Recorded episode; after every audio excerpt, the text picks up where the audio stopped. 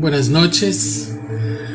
Un sábado más para Mike en alabanza, eh, leyendo, comentando y pensando acerca de la palabra de Dios, acerca de los salmos, ¿sí? Hoy vamos a leer y meditar acerca del Salmo 22, que es un salmo de David también.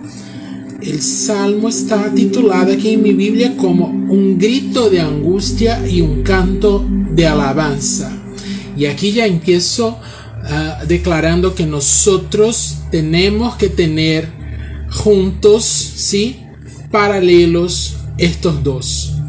Si tenemos dentro del corazón, en el alma, un grito de angustia por alguna cosa que estamos, por la cual estamos pasando, tenemos que acompañarlo de un canto de alabanza, así como ha hecho David aquí en este salmo. Amén. Recibe esta palabra en tu corazón. Y así empieza la lectura. Salmo 22. Dios mío, Dios mío, ¿por qué me has desamparado? ¿Por qué estás tan lejos de mi salvación y de las palabras de mi clamor? Dios mío, clamo de día y no respondes, y de noche y no hay para mí reposo. Aquí empieza David con su grito de angustia, con su clamor angustiado y siempre hablando a quién? A Dios, siempre buscando desahogarse con quién? Con Dios. Y es eso que tenemos, que debemos aprender con David, ¿sí? Si tenemos que hablar algo, que llorar con alguien, que, que uh, desahogarse con alguien, que sea en primer lugar con Dios y así, si hay necesidad, Él nos indica una otra persona para desahogarnos, para confesarnos, ¿sí? Entonces, primero siempre empieza tus gritos de angustia con Dios. Hoy estamos en un tiempo de redes sociales donde vemos, miramos tanta gente llevando sus gritos de angustia a las redes sociales, al Instagram, a, los, a los videos de Instagram y hablando como si fueran, como si estuvieran delante de un psicólogo, delante de un psiquiatra, como si los seguidores pudieran eh, resolver algo. En el nombre de Jesús, en primer lugar, llevemos nuestro grito de angustia a Jehová, que es nuestro Padre, que es quien nos conoce y quien puede ayudarnos indicándonos un camino. Amén. Recibe esa palabra en tu corazón en nombre de Jesús. Y ahí sigue en el verso 3. Pero tú eres santo. Tú que habitas, mira que primero David dice que eh, está clamando, angustiado, tiene su grito de angustia y no consigue escuchar una respuesta de Dios. Y entonces él, sigue en el verso 3 declarando, pero tú eres santo, tú que habitas entre las alabanzas de Israel, en ti esperaron nuestros padres, esperaron y tú los libraste. Clamaron a ti y fueron librados. Confiaron en ti y no fueron avergonzados. Aleluya. Aquí tres puntos que David reconoce que mismo que haya un tiempo de angustia, un tiempo de preocupación, si, si completamos, porque David percibe eso en, en su, en, los que vinieron antes, ¿no? Los padres de la fe, porque él dice, en ti esperaron nuestros padres. Entonces, David declara, Dios, yo sé que mis padres, los que vinieron antes, eh, esperaron en ti. Y tú los libraste. Entonces, si tú quieres eh, ser libre de alguna situación, espera en Dios, porque Dios te libra. Y ahí él sigue, clamaron a ti y fueron librados. O sea, clama a Jehová no, no hay necesidad de clamar en las redes sociales.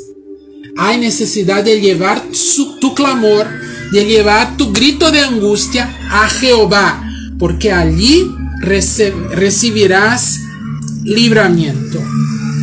Confiaron en ti y no fueron avergonzados. Confiaron en ti los padres, mis padres, Jehová, David hablando. Confiaron en ti y no fueron avergonzados. ¿Qué es confiar?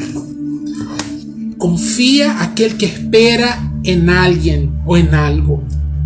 ¿A quién tú pones tu fianza? ¿A quién tú pones todas tus monedas? Todas tus expectativas? Toda tu esperanza, toda tu seguridad. ¿En quién confías? Yo confío en Jehová.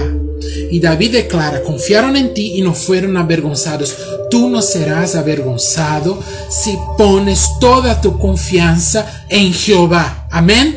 Recibe esa palabra en el nombre de Jesús y, y, y, y date fuerza bajo esta palabra. Sigue en el verso 6, mas yo soy gusano y no hombre, oprobio de los hombres y despreciado del pueblo. Todos los que me ven me escarnecen, estiran la boca, menean la cabeza diciendo, se encomendó a Jehová, líbrese, líbrele él, sálvele, puesto que en él le complacía. David dice, aquí habla eh, acerca, eh, bajo sus sentimientos, sí, porque estamos hablando de los salmos y los salmos es una expresión espiritual de los sentimientos, del alma.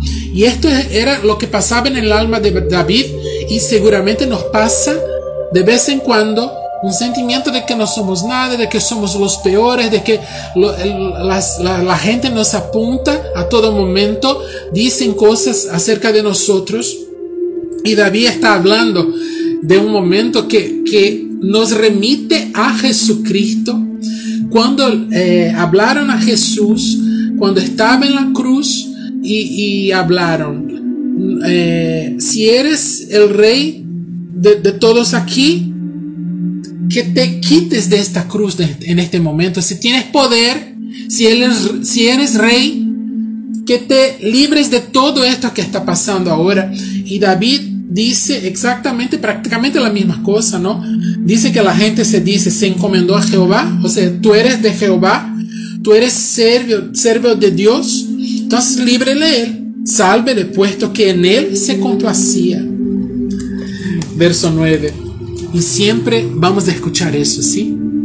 Esa es una, esté seguro de eso, que la gente nos apunta los dedos principalmente cuando estamos pasando por un momento de dificultad, por un momento de angustia, cuando hay un grito de angustia queriendo salir de nuestra garganta, la gente nos apunta y dice, ¿no eres de Dios? ¿No eres, eh, no eres seguidor de Jesús? Entonces pide que Él te libre. Yo no tengo nada contigo. La gente siempre nos apunta y siempre nos apuntará, aleluya, porque vamos a seguir siendo seguidores de Jesús. Verso 9. Pero tú eres el que me sacó del vientre. Y ahí, y ahí David vuelve y reconoce, Señor, pero tú eres el que me sacó del vientre de mi madre, el que me hizo estar confiado desde que estaba a los pechos de mi madre. Sobre ti fui echado desde antes de nacer. Desde el vientre de mi madre tú eres mi Dios.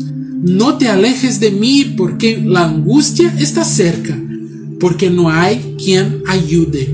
Entonces David reconoce, él sabe que Dios está con él desde siempre, desde el vientre, desde dentro del vientre de su madre y reconoce y pide, no se, y pide, no se aparte de mí porque la angustia está cerca. Y David dice eso eh, con seguridad eh, en medio a todos los sentimientos que tiene acerca de la angustia que siente. Y ahí sigue verso 12. Me han rodeado muchos toros, fuertes toros de Bazán me han cercado, abrieron sobre mí su boca como león rapaz y rugiente. He sido derramado como aguas y todos mis huesos se desconyuntaron. Mi corazón fue como cera, derritiéndose en medio de mis entrañas. Como un tiesto se secó mi vigor, y mi lengua se pegó a mi paladar, y me has puesto en el polvo de la muerte. Porque perros me han rodeado, me ha cercado cuadrilla de malignos, horadaron mis manos y mis pies. Contar puedo todos mis huesos, entre tanto ellos me miran y me observan repartieron entre sí mis vestidos y sobre mi ropa echaron suertes. Aquí en el verso 18 remite una vez más a, Jesucristo, ¿sí? Que tuvo también sus ropas, sus vestidos repartidos en suerte entre los guardias. Y, David cuenta desde el verso 12 hasta el 18 todo lo que ha pasado con él y todo y la manera como ha sentido todo como está sintiendo toda esta persecución, toda esta angustia, pone todo donde delante del altar de Dios. Habla con Dios acerca de todo aquello que está sintiendo y es eso que debemos hacer y no en redes sociales. Verso 22. Anunciaré tu nombre a mis hermanos. Y ahí él vuelve y dice, mira, mismo entre tanta angustia, mismo entre tantos temores, ¿sí? Estoy aquí, la gente se ríe de mí, apunta a mí diciendo cosas, pero mismo así que voy a hacer.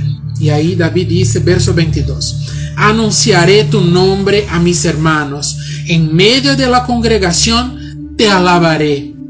Los que teméis a Jehová, alabadle, glorificadle, descendencia toda de Jacob. Temedle vosotros, descendencia toda de Israel, porque no menospreció ni abominó la aflicción del afligido, ni de él escondió su rostro, sino que cuando clamó a él, le oyó. Aleluya. David dice que mismo en el tiempo de aflicción, mismo en su angustia, él va a alabar a Dios en todo tiempo porque reconoce que Dios no tapa sus oídos delante del clamor del angustiado. Él dice, cuando clamó a él, a Jehová, él le oyó, le escuchó. Verso 25, de ti será mi alabanza y en la gran congregación. Mis votos pagaré delante de los que le temen. Comerán los humildes y serán saciados. Alabarán a Jehová los que le buscan vivirá vuestro corazón para siempre, Se acordarán y se volverán a Jehová todos los confines de la tierra y todas las familias de las naciones adorarán delante de ti, porque de Jehová es el reino y él regirá las naciones. Comerán y adorarán todos los poderosos de la tierra, se, se postrarán delante de él todos los que descienden al, al polvo, aún él que no puede conservar la vida a su propia alma. La posteridad le servirá. Esto será contado de Jehová hasta la postrera generación. Vendrán y anunciarán su justicia. A pueblo no nacido aún, anunciarán que Él hizo esto.